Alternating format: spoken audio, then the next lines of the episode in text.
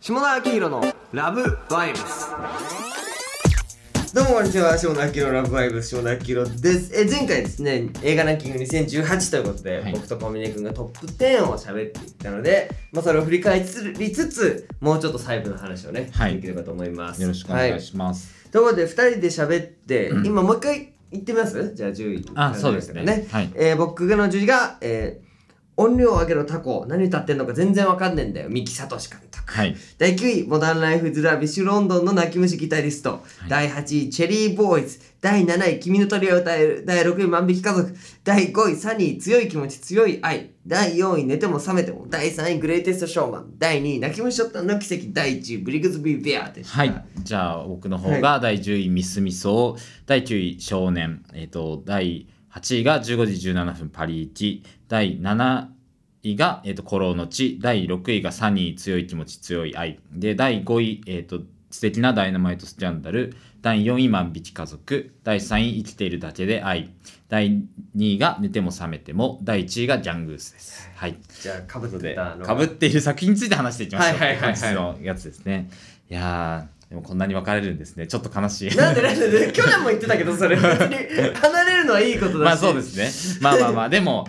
でもうんかぶったのがさ「万引き家族」と「サニー強い気持ち強い寝ても覚めても」はいこれはちょっと意外じゃない、ああ、確かにそうですねだっ。てさミキさんの作品がかぶってたりとかさ、はいはいはい豊田さんの作品がかぶってたりとかはい。でもうちょっと童貞っぽい作作品品がが確かに確かに。かぶってたっていいわけじゃん「チェリ確ーかにボーイズ」とか「モダンライフ・ズ・ライフ」とか、意外なところがかぶったからちょっとそこを詰め合そわうせていですきたいよね。ねちょっと年取ってるのかなっていう感じありま すけど。はいはいなんか、あれですね。でも万引き家族に関してはう、んどうです、下田さん、あの作品は。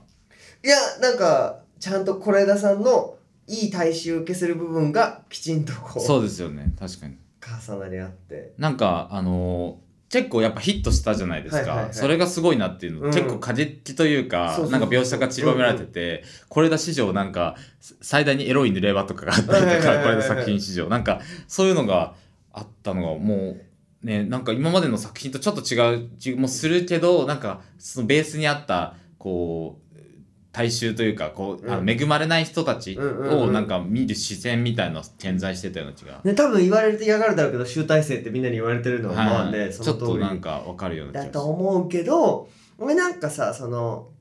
すごい見てる人に失礼なこと言うけどさ、はいみんな分かってねえんじゃねえかっていうああ、まあそれは思いますそよ。のカンヌ取ったから見たっていう人が大半でそうですねれが興行に結びついてるだけだって、うんそこまでっていううんね、な多分何それこそさ小峰君が1位に挙げてさギャングースとさ、はい視点は似てるわけじゃんそうですね。貧似てま困すで似てそますのねアンビジブルピープル、はいはいはい見見えてない人々に脚光を当ててエンターテインメントにしてるって部分ではさ、うんあれだけそうどですギャングースがあれだけ入んなくてさそうですね。これさんがねちゃんと入ってるまあキャストの豪華さもあるだろうけど、うんなんかカンヌ撮ったからすごいんでしょみたいなうん感じの人たちが底上げしてるとは思そうですね。確かに、そういうなんか賞弱いですからね、みんな。うんうん見に行きますかうでら。もだからこれでさんがそれは別に売るためにねうん何かを曲げてる感じもしないそうでし、すね素晴らしいなと思いますこれでまた、これで監督が次々映画を撮れれば、すごく、ねまあいいなっていうのはありますし。い、や、でも、ちょっとずっと語りたかったんですよ。はいサニー強い気持ち、強い愛について。言ってくだはいどうですかいや、なんかもう、島田さんとただ単純に話したいっていうのはあったんですけど、はいやっぱ90年代ムービはいーはいあの曲がもう散りばめられてるっていうのがまず良かったのと、そうねはい僕がたまらなかったシーンでいいですかいやいやいやなんかもう広瀬すずちゃんと池田エライザが仲良くなるシーンが俺もうめちゃめちゃ好きなんですよは。いはいはいはいなんかこう、えっと、最初こうスタートラインがこう恵まれないというはかいなんかこうカーストがちょっと違うんうんうグループ内でもカーストがちょっと違うような2人が本質的な部分で分かり合って仲良くなってなんか結構誰よりも絆を深くしていくみたいなのめちゃめちゃグッとくるいいしよね。それがまたなんか、あのー良かったのが、まあ、原作ともあると思うんですけど、なんかこうおでん屋さんで日本酒飲むじゃないですか、はいはいはい高校生が日本酒飲んじゃいけないけど日本酒飲むっていう、うんなんか昨今な最近もうなんかこう高校生が酒飲む要素とか減ってきてるわけじゃないですか、うんうんうんこうあの世間の煽りもあって、うんでもそれがだから90年代の高校生にとって本当にあったんだろうなっていうのはがいはい感じられるねっていうのが良かったです。そうだからさ小峰君は多分さもうちょっと上の世代の刺激に慣れてるから大丈夫だと思うけど、もうちょい下のやつらとかに感想聞くとあんなにやばかったんすかみたいな、言いますよね。聞いてる子たちが親父狩りの描写とかも含めて、は弾いてたからなんかそこが本当に時代感のね差がそうですよね私ちなみに俺ら去年の「ラブバイブス」って90年代ブームが来るみたいな話してるからあー本当ですかい やーラブポップ見ろよって思いますよね、うん親父狩りは普通にあったんだそぞうみたそいうなそうそうそうそうそう親父狩りというか、まあ、ああいうふうに親父にこうよ寄ってくというか、うんうんうんなんか搾取するような女子高生が意外にいたんだよそうなだってからずっとさ967年もさもちろん自分も生きてるからさ、はいその地続きで生きてるような気になってたけど結構違うんだなみたいな、うん断絶してたんだなってことがそうでちすねゃんとスクリーンの中にうん見えたし僕はちょっとどっかで言っちゃったけどテレクラリンニーハウスの看板を見てめちゃめちゃ泣くっていう、あーはいはいはいはいはい この看板あったわ小学校の時って確かいうに生きてた町田を思い出して、うんいやでも本当あのボイシーでもおっしゃってましたけど、はいはいラストが素晴らしいですよねなんかあ今も昔もちゃんと肯定していくようなそう感じがあって最強だった生き物の地続きに今の自分がいるってうんうんうんいうう、ん最強だったギャルっていう生き物の地続きにいるっていうのがもうなんかめちゃめちゃ応援歌で俺もうムカついてますもんギャングースとサニーに関してはもう今でも腹立つんですよなんで客が入らないんだろうっていうのあは確かにねうんうんうんうん、うん、もっと面白いのに、でも逆になんえ大衆性に合わないのかな僕の趣味はね思うよね思うぐらいそうそうそうそうそうそう本当に良かったんですよねね過去の自分を抱きしめるっていうの、うんあんな分かりやすくね絵にした映画は結構もうあの大根さんの作品はもう毎回こうランキングに入ってきて、僕もすごい好きな作品多いんですけど、モテ期以来のこうすごうんうんうくん揺さぶられ方でしたね、はいはいおー他のも良かったんですけど、はいはいはいはいもちろんスクープも全部好きなんですけど、うんうんうんうんそれがなんか不思議でしたエねライザも綺麗だしねエライそザうなんでですしたエライザさんもエ綺ラ麗イでザさすんし綺麗ねです エねライ本ザ当さにんが本当にラストエライザなんてもうねそうですよ涙なしには見れない涙なし見れないですよ、うんうんうんもうんうなんか。てか俺すごく良かったのがお葬式の場で踊るじゃないですか、うんうんうんうんなんかそんな場所で踊るなよみたいなことじゃなくて、こう個人が一番望んでることをそぐわない場でもいいからやろうよっていう精神が僕すごい好きだというか、なんか形式を見るんじゃなくてその人本人のことを死んでもなお見見つめてるというか、死んじゃったからなんかこう静かに襲してあげようじゃなくて、本人がもうまるで本当に生きてるかのように接してたのがこう死者への接し方みたいのがはいはい本当にほん素晴らしいしあれこそがやっぱだから友達だからこそ乗り越えられるラインだなっていうのとかも描かれてねて、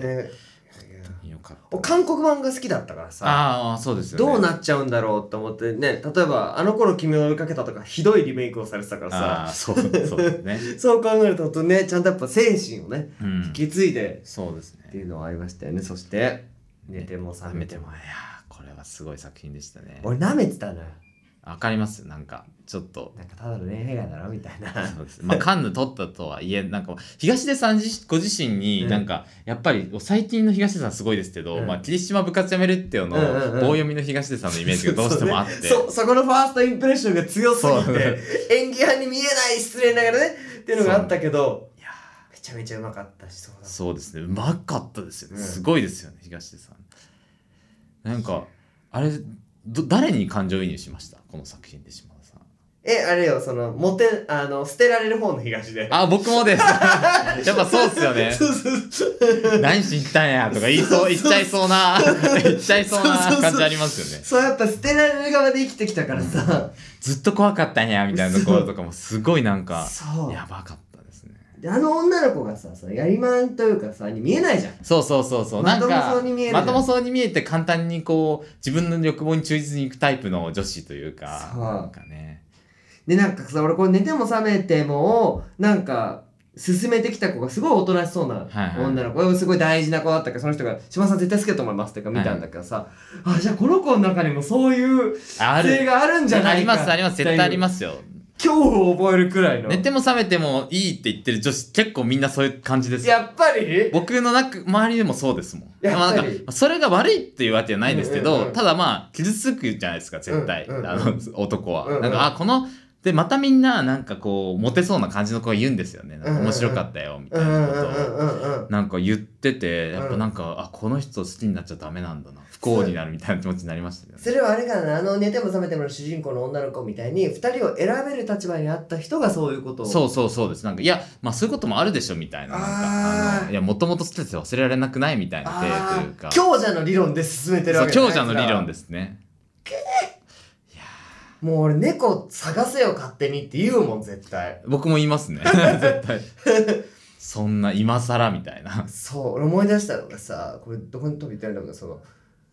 彼の今日ちょうど去年の今頃同棲してたマンションからはいはい彼女が出てく日があったの、はい彼女が出てく日に猫が逃げたのあー なるほど重なりますねすごくないこれ、はい、重なりま すねそれで猫が逃げて探したんだけど戻ってこないから、はも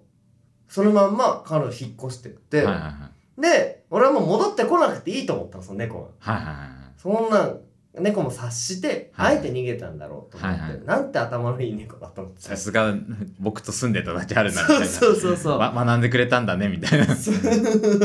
で、まあ、彼女が引っ越した先があの中央線の方だったから、はいはこれザブームの中央線じゃんと思いって確かに確かにそうですね まさにですねそうそうそうそうと思って結局猫は戻ってで俺その日だから一人でね初めての一人ではいはい二人住める部屋に、はいはいでも猫が戻ってきてもいいようにちょっとこうドアを開けて、へえ冬なのに寒いのに、はいはいはいドアを開けたまんまはい寝てたら朝起きたら「えー」って声が聞こえてへ戻えってくるっていう、すごいうん彼女が中央線に行った途端戻ってき たそうですねじゃあちなみに千代さんあの逃げ出した猫をみたいな感じで探しに出たまま「君は戻ってこなかった」って曲なんだけど、はいはいはいそうそうそうっていうねようなことを思い出したりいやーいやなんかでもそういうなんか自分のこう忘れたかった記憶みたいのを呼び起こす映画っていうのは本当になんかいい映画なような気がしますよね。かなんか無理やり蓋してるじゃないですか、はいが忘れたいものだは特に、はいはいでもなんかそれも含めてなんか人生の豊かさみたいのをこう教えてくれるようなこう胸の痛みさえ楽しめる感じうんがあったっていう何でも覚めて本当よかったなってすごく思います。素晴らしいですねちょっと寝ても覚めても話してるとちょっと心が痛いんでち違うなんかちょっといろいろじわじわ思い出してきそうなんでなんか違う違うテーマをねわかりました話をしましたじゃあ一旦ここで、えー解説テーマを終わりということで次回は、えっと、僕が主題歌大賞などをはい発表していきます、